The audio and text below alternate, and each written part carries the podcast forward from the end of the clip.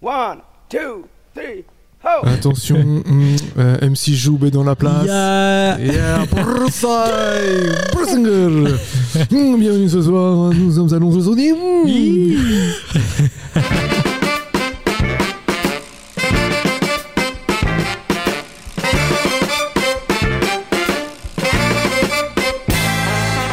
Salut tout le monde, vous écoutez Pause Vélo et nous sommes au festival Les Rendez-vous de l'Aventure à Lons-le-Saunier. On est avec Joub, un Lyonnais qui a un vélo qui fait de la musique. Alors c'est de la musique électro. Comment ça va Joub? Ça va super bien. Écoute, euh, j'ai fait mes balances, euh, j'ai branché le vélo, euh, tout est en place pour jouer. Alors c'est incroyable, mais on n'est pas en train de blaguer. C'est vraiment un vélo sur lequel on peut jouer de la musique. Alors moi, en tant que œil extérieur, moi je vois un vélo à peu près normal, mais il y a plein de petits gadgets en plus dessus. Euh, par exemple, tu as une corde qui est sur le haut, enfin sur la barre du haut du Ouais. cadre, et ça, ça peut servir de basse. Sur la selle, j'imagine que tu dois pas tout le temps pédaler avec. Il y a des petits boutons en plus pour mettre des bruitages. Tu- que ce soit, et puis tu as des petits micros. Si tu tapes euh, sur tel ou tel endroit du cadre ou sur la roue, ça produit d'autres instruments. C'est Ouais. ça, j'ai bien visualisé le. Ah, c'est cool, c'est ça. Bah ouais, en fait, euh, donc l'idée de base de ce projet, c'était d'utiliser un vélo et euh, d'utiliser un maximum des sonorités du vélo pour faire de la musique. Donc, c'est-à-dire, euh, euh, j'ai pas essayé de mettre plein d'extensions, quoi. En fait, visuellement, on voit un vélo et quand on, je fais tic tic sur le cadre, on entend tic tic sur le cadre et quand je fais boum boum sur le pneu, on entend boum boum sur le pneu. Enfin voilà, tout tout est sonorisé dans le vélo. Et en effet, j'ai rajouté quelques petits gadgets, comme tu dis, qui sont en fait des choses importantes. Par exemple, cette corde de basse. Euh, moi, je suis bassiste et contrebassiste à la base, et c'est un peu ce qui a fait en sorte que j'ai. Il y a un moment où j'ai trouvé l'idée bonne de faire de la musique avec un vélo, c'est quand j'ai trouvé ce, ce que je pouvais mettre une corde de basse directement sur le cadre. À ça, on rajoute du chant, donc il y a plein de capteurs de partout sur le vélo. Euh, et en effet, une selle qui est modifiée, donc il y a des boutons, des petits potards euh, pour contrôler la musique. Et quand tu te déplaces, en fait, tu es totalement autonome. euh, tu, tu- tu pars pour un concert. Tu as une carriole avec, euh, je sais pas, les enceintes, ou il y a une voiture qui te suit, puis il faut du matos en plus, ou tu arrives vraiment à être autonome totalement? Eh ben, je suis pas autonome totalement. En fait, euh, j'attends qu'on m'accueille avec des enceintes. Mais si tu as des enceintes chez toi, Ouais. je peux venir avec mon vélo jusque chez toi et me brancher sur tes enceintes et jouer. Donc j'ai pas de carriole, c'est euh, juste un vélo avec des bagages et tout mon matos technique, c'est-à-dire tous mes petits micros, tout, euh, tout ce qui me sert à faire la musique sur le vélo, ça tient dans mes bagages arrière, Tout dans les sacoches, quoi. tout dans les sacoches. Tu, genre, tu vas faire des tournées comme ça? Par exemple, cet été, tu vas faire la tournée des plages. Mmh, attention, ça se joue ce soir. Ben, c'est l'idée de base que je fasse de la, de la tournée. Après, euh, là, c'est quand même le début du projet. Euh, je mise sur l'année prochaine pour construire euh, une vraie tournée euh, qui serait le plus possible et, et je pense majoritairement faite à vélo. Pour l'instant, je fais des dates plutôt isolées. Donc, c'est-à-dire, on m'appelle à Paris, à Toulouse ou n'importe où. Je, je prends mon vélo, je prends le train. Et ensuite, depuis la gare, je vais jusqu'au lieu. Donc, en fait, on a juste besoin d'avoir une prise de courant parce que c'est quand même de la musique électro et des enceintes. Et toi, c'est parti, tu peux faire ton truc. Ouais, c'est ça. Ça, c'est génial. En fait, c'est comme si j'avais une guitare et que je me pluguais dans des, en- dans des enceintes euh, dans une salle de concert. Sauf que ma guitare, je peux rouler avec. T'as déjà des dates de prévues? Il y a quelques dates de prévues, alors j'ai pas l'agenda sous les yeux. Ah là, il est en train de sortir son téléphone. Et comme ça, il va retrouver les dates. Et du coup, tu sais ce qu'on va faire? Ouais. Ben, Je te propose qu'on écoute un morceau.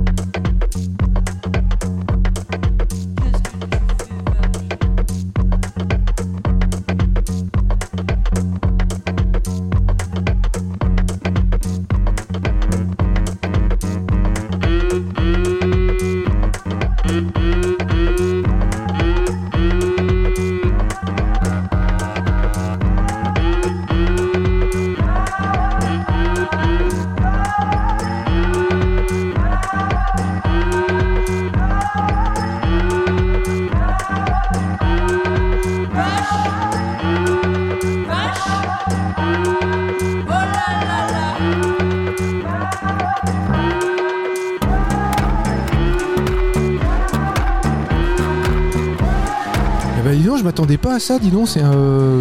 Il y a combien d'instruments différents en fait là-dessus C'est un vélo.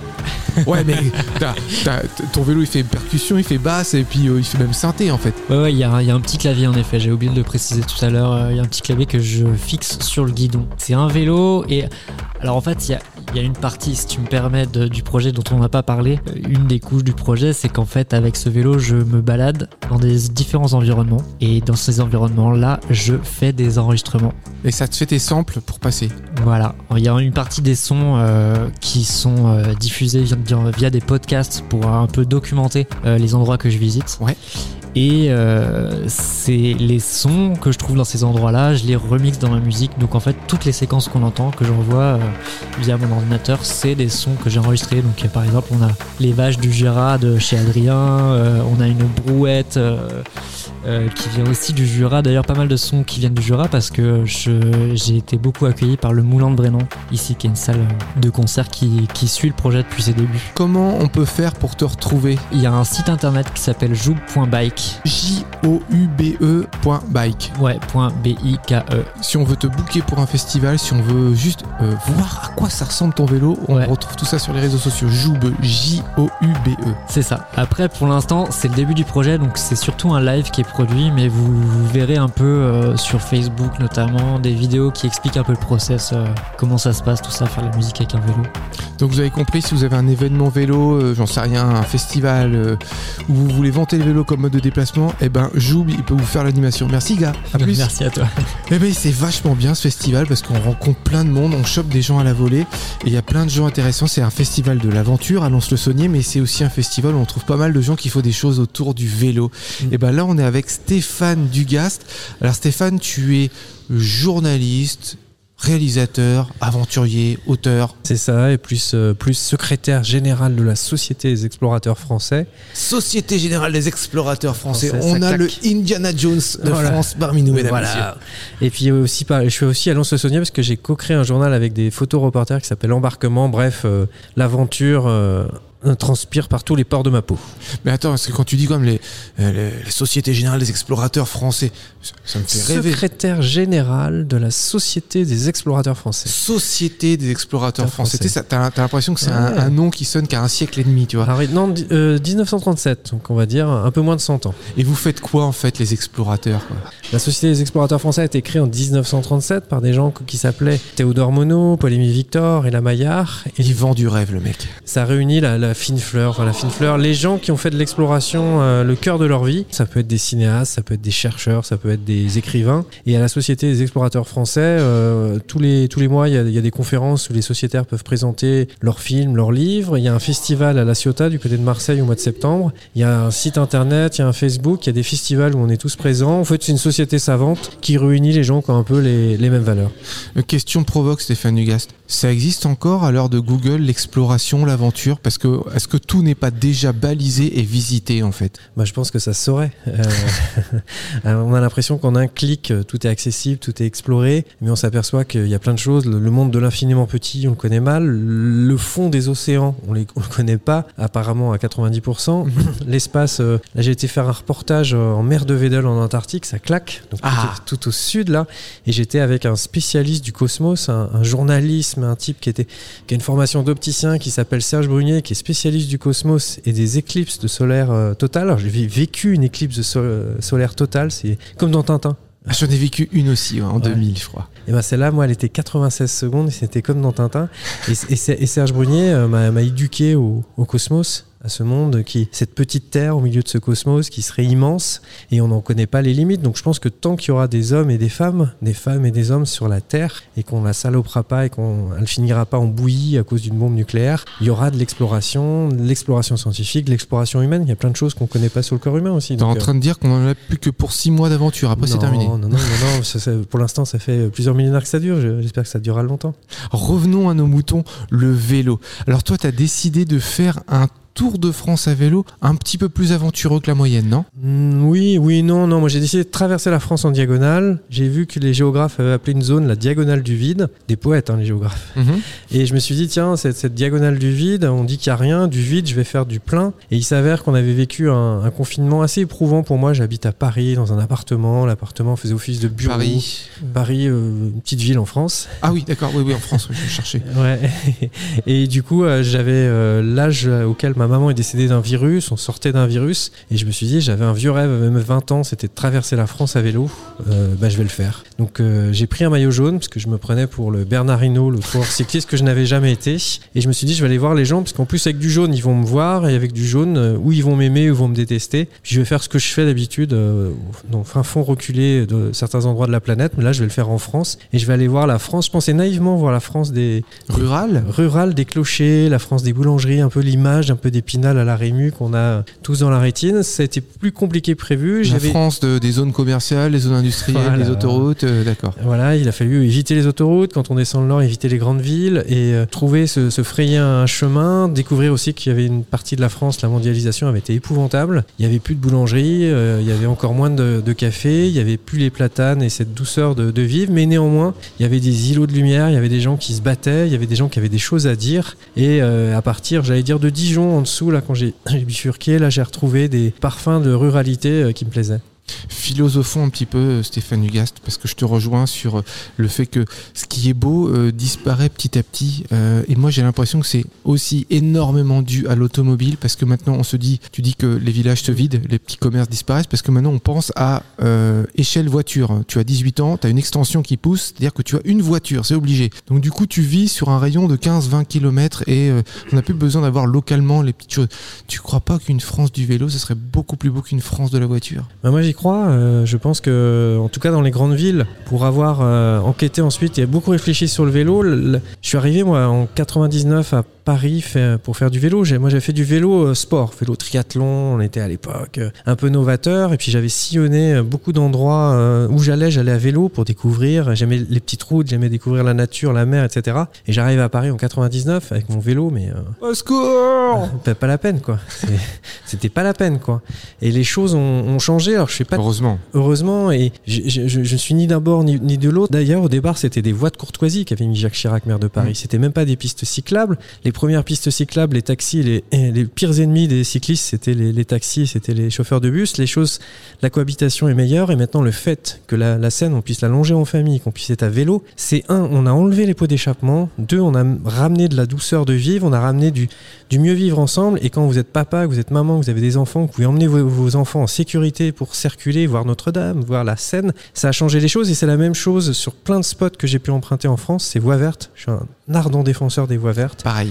Ces chemins de halage qu'on réutilise pour faire du vélo balade, ça réinjecte des choses sur l'artisanat, sur le commerce pour les gens. Ça recrée une écologie qui rime avec de l'économie, euh, avec du terroir, avec des musées, avec du patrimoine. Et l'avantage de, de ce pays, la France, c'est que tu fais 50 bornes et tu changes de pays, tu changes de, de- de territoire, tu changes des fois de bouffe, tu changes d'accent, tu changes d'architecture. Et je pense que c'est c'est quelque chose que le vélo nous, nous permet, parce qu'en plus à vélo, tu as la truffe au vent, tu vas un peu plus vite qu'à pied, tu as une allonge qui est un petit peu plus importante, mais néanmoins, tu vas à vitesse humaine, alors des fois à vitesse d'escargot quand il y a du dénivelé, mais c'est ça qui est intéressant. Et en plus, la culture vélo, elle embrasse... euh, plein plein de choses, du sport, de la littérature, de la chanson, à bicyclette, euh, Yves Montand et compagnie. Et il y a un capital sympathie. Et j'y crois fortement. Alors après, il y a des esprits chagrins qui me disent non, non, mais tu sais, les gens en campagne, c'est compliqué. euh, les transports en commun, c'est un truc de bobos et des colos qui habitent les grandes villes. Oui et non. Et on s'aperçoit que les centres-villes qui permettent aux vélos de re-rentrer dans les centres-villes, de réintroduire des commerces, parce que c'est ce que tu disais, c'est-à-dire qu'on peut plus garer la voiture devant le commerce, c'est plus facile d'aller au centre commercial. Donc les, les, les commerces de, de bourg, comme on dit chez moi dans l'ouest ou de centre-ville, eh ben, ils peuvent pas vivre. Mhm. Et c'est les gros trucs de centres commerciaux hideux là, euh, qui ressemblent à rien et, et dans lesquels, enfin bref. Et, et je pense que le, le vélo est un, un superbe outil pour euh, réunir les gens, pour leur permettre de mieux vivre. Et en plus, euh, plaisir suprême, c'est qu'en termes de capital santé, euh, ça nous entretient, donc c'est génial quoi. Et puis aussi, on en a rien à foutre du prix de l'essence. Exactement. je trouve que ça, les, les voies vertes, notamment, là, c'est encore plus visible. Le vélo, ça réinjecte euh, du beau, en fait. Voilà, autour de exactement. nous. Stéphane Dugas, tu as aussi écrit un bouquin qui s'appelle Vélo, point d'exclamation, sport, ville, nature. Culture, aventure. Fais-nous rêver, ça parle de quoi? C'est aux éditions Glénat. C'est un, livre, en fait, quand j'ai traversé la France à vélo, je me disais, c'est hallucinant, c'est deux roues du même diamètre, c'est un pédalier, on, c'est la, la seule force des mollets. Maintenant, il y avait de l'électrique, je rencontrais plein de gens sur le vélo voyage qui étaient en électrique, qui me disaient non, non, ça nous avantage pas du tout, qui étaient des gens plutôt retraités, âgés, mais je trouvais que c'était génial que ces gens prennent du temps sur leurs vacances pour découvrir. J'étais à Dorémy-la-Pucelle, à Verdun, dans des endroits où il n'y a pas beaucoup de plages, mais les gens faisaient du tourisme, on était curieux, et je trouve génial que ce, que ce vélo, cet outil qui est rentré dans notre quotidien, euh, qui, qui est devenu ringard euh, après-guerre. C'est moi, je suis né au milieu des années 70, c'était du vélo sport, mais euh, le vélo, fallait avoir une bagnole. Alors qu'avant, le, le vélo du, de la résistance, euh, même l'armée allemande, l'ennemi, il circulait à vélo, ils n'avaient pas assez d'essence. Le vélo du Front populaire, où le, le vélo s'est démocratisé, a permis aux gens d'aller en vacances, d'aller en pique-nique, d'aller au travail, etc. Et le vélo du début du siècle, avec ses grandes épopées du, du- du Tour de France, les forçats de la route, qui nous ont fait découvrir la géographie française et les campagnes françaises. Bref, le vélo, il nous raconte la société, il nous raconte la France. Et là, on est euh, à l'heure actuelle dans une réhabilitation du vélo, c'est top.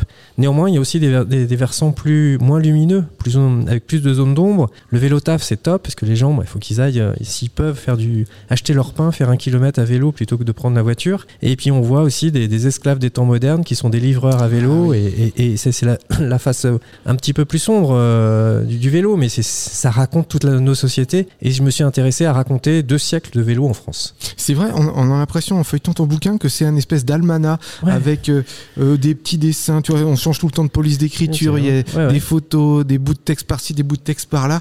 En fait, c'est quelque chose qu'on peut feuilleter euh, sans spécialement le lire dans un sens ou dans l'autre. On, on ouvre une page et puis euh, On picore. On, découvre en picore. ouais. On picore. Tu sais, ça me fait penser que quand j'étais chez ma grand-mère, quand j'étais petit, il y avait l'almanach chaque année qui était rouge là. Vermeau, tu, ouais. tu vois, ouais, Vermont, c'est ça.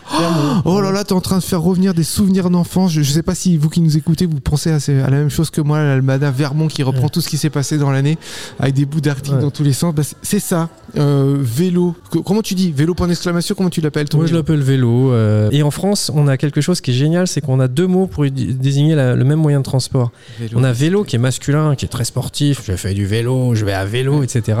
Et on a ce mot féminin, bicyclette, qui a été euh, chanté par Yves Montand. La bicyclette, c'est tout de suite la promenade, c'est tout de suite on voit le, le canal, on voit ou le bord de mer. Enfin, c'est c'est- très féminin. Et en fait, c'est deux usages de deux mots pour un même moyen de transport. Et je trouve ça génial. Merci beaucoup Stéphane.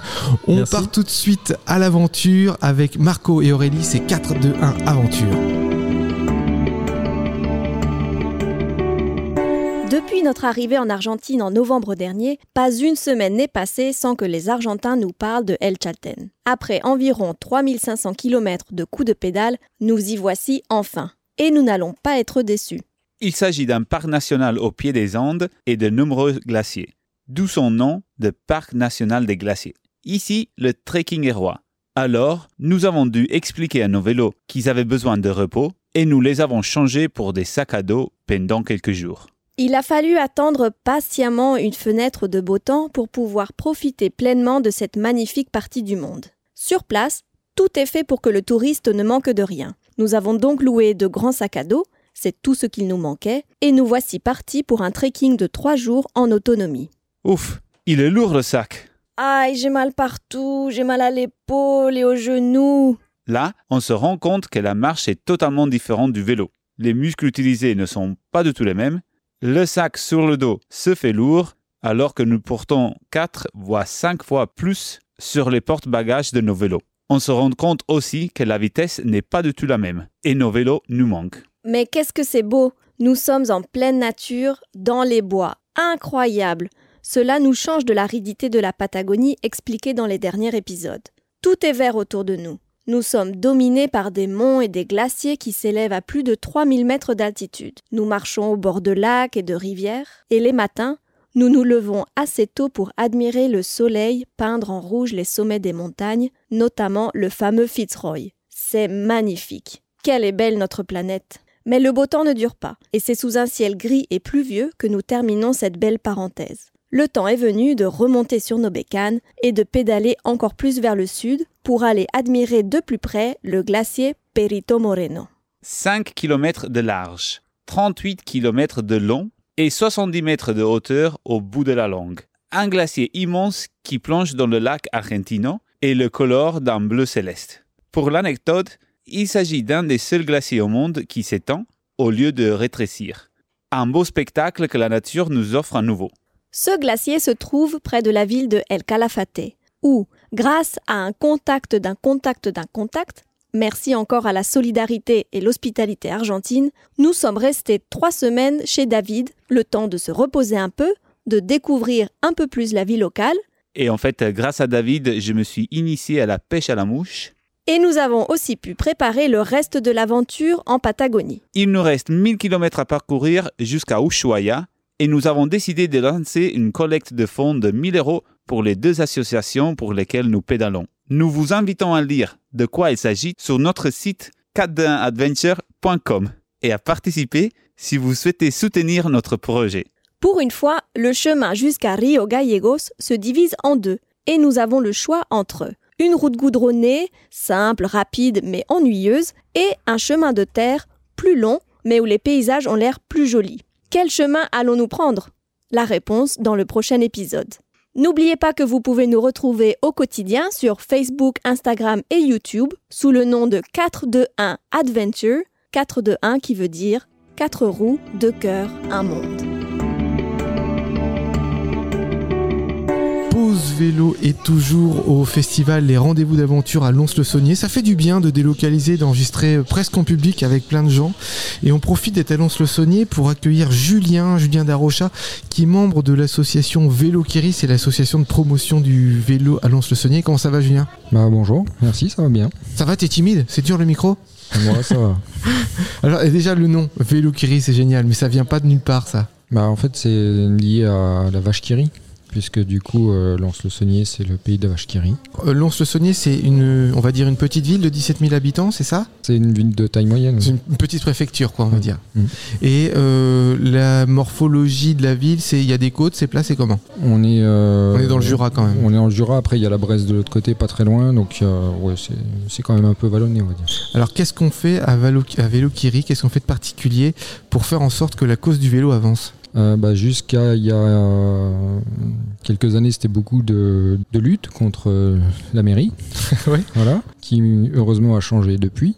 Donc maintenant, on, est, mieux on est moins dans la lutte. D'accord On est plus dans l'accompagnement et on est un peu mieux entendu. Donc l'aspect, euh, je dirais, militant, euh, avec des actions euh, coup de poing, bah, sont beaucoup moins. Vous êtes plus dans la négociation avec les autorités, quoi. Non, du coup, c'est plutôt eux qui nous sollicitent en ce moment. Ah, ça c'est vachement bien.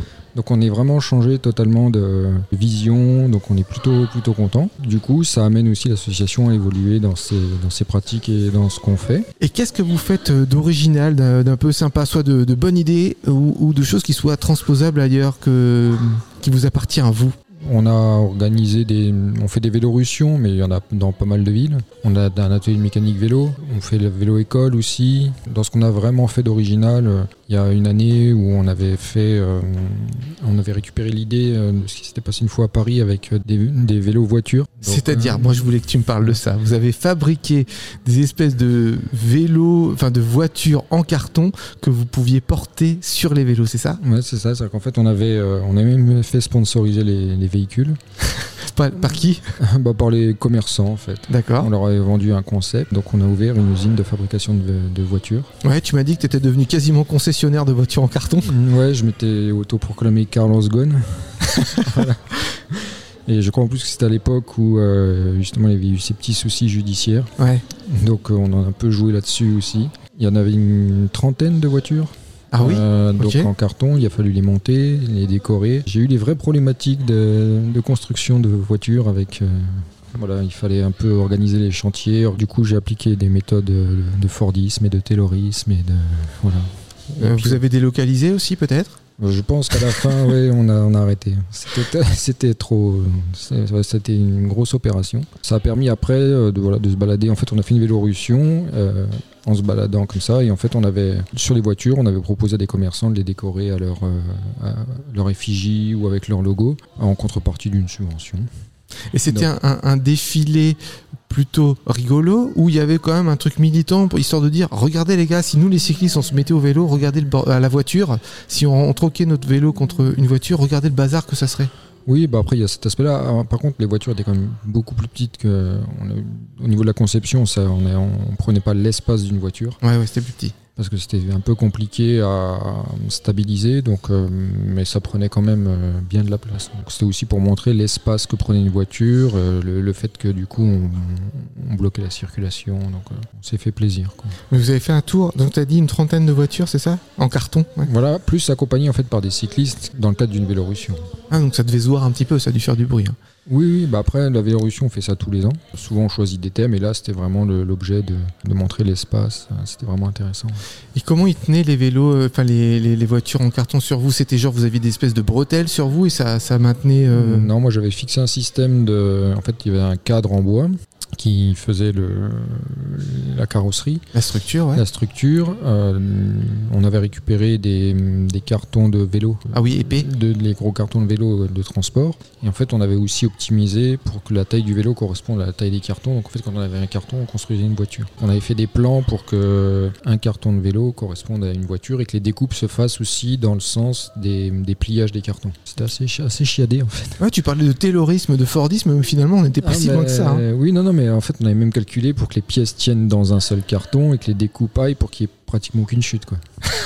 non, non, c'était. euh, Ah, il y a moyen de trouver un tutoriel quelque part? Euh, bon, on a les plans. On a, on a un architecte chez nous, euh, enfin, dans l'association, qui nous a fait des plans. C'est un anarchitecte, non C'est pas ça? Ah, C'est possible. Moi, je trouve que c'est une excellente façon de militer que de transformer ces voitures, enfin ces vélos en voitures, de montrer Mm. euh, comment à quoi ressemblerait la ville si jamais les militants, enfin si les gens en vélo ils se mettaient à faire de la voiture, et puis peut-être à, à rendre un peu débile le fait que ça prenne autant de place pour finalement transporter juste une seule personne. Ouais, puis il y a le poids aussi. Ouais, et le- ah oui, d'ailleurs, la voiture en carton, elle pesait combien? Ouais, elle était pas très lourde, mais si on avait dû mettre le poids d'une bagnole, je pense qu'on n'aurait jamais pu pédaler. quoi. Non, bah bien sûr, c'est impossible. Donc euh, la, la question de la voiture, c'est dépenser de l'énergie pour transporter 80 kilos en déplaçant Une tonne. C'est ridicule. C'est oui, c'est ridicule. Surtout pour les petits déplacements, je veux dire. Bon, pour le pour le quotidien, sachant que après il y a bon, il y a, il y les questions qu'on est en zone euh, un peu rurale, donc. euh, c'est un peu compliqué, mais euh, on voit quand même là depuis que le pétrole est cher qu'il y a quand même beaucoup de gens qui essaient de trouver des solutions. Finalement, c'est bien l'essence chère, non? Oui, après. on, on- on le garde pour nous, ça. Je le couperai peut-être au montage. Non, en fait, on pourrait penser que c'est plutôt bien, mais la question, c'est que ceux qui en ont le plus besoin, c'est ceux qui sont le plus peinés, et quelqu'un qui a les moyens de se payer un SUV, euh, le prix de l'essence, il s'en fout. C'est toujours une question de partage des richesses plutôt que réellement euh, du prix de l'essence, en fait. Il pourrait y avoir, par contre, ce qui pourrait être intéressant, c'est euh, avoir ce qu'on pourrait avoir, un, un- un surenrichissement du mésusage. Ah oui, C'est-à-dire voilà, Paul Ariès. voilà, exactement. Gratuité de l'usage, renchérissement du Oui, mésusage. C'est ça, c'est-à-dire quand vous allez faire le plein, euh, si vous avez une petite voiture euh, qui ne consomme pas beaucoup, bah, vous payez votre essence moins cher. Ou alors, euh, si vous avez des bons qui correspondent à votre consommation et tant que vous utilisez les bons, bah, votre essence elle est à 1,50€. Et une fois que vous avez épuisé vos bons, eh ben, l'essence elle est à 10 balles. Ouais, ça peut être ça. Voilà. Vous auriez des bons. Et puis avec ces bons-là, bah, vous avez votre consommation et pour aller travailler. Et c'est le prix garanti à, à 1 euro ou, ou 50 centimes le litre. Puis euh, une fois que vous avez bouffé tous vos bons, bah, voilà, c'est 10 balles le litre. Eh bah, de belles réflexions. Julien de l'association Vélo Kiri. Comment on fait pour retrouver l'association Vélo Kiri? On n'est pas très actif sur les réseaux sociaux, mais bon, il y a quand même une page Facebook. Donc si on tape Vélo Kiri, on devrait la trouver. Et puis il y a un site internet, c'est pareil, il y a les contacts, mais on préfère le côté humain, donc on n'est pas... Le réel plutôt que l'informatique. Oui, voilà, donc du coup, euh, vous aurez les coordonnées, il y a les, les numéros de téléphone. Voilà, on est, on est encore une association avec des numéros de téléphone. N'oubliez pas de nous liker, de nous partager, de nous commenter. On a vraiment besoin de vous pour que l'émission perdure. Et n'oubliez pas les copains, pour sauver l'humanité, faites du vélo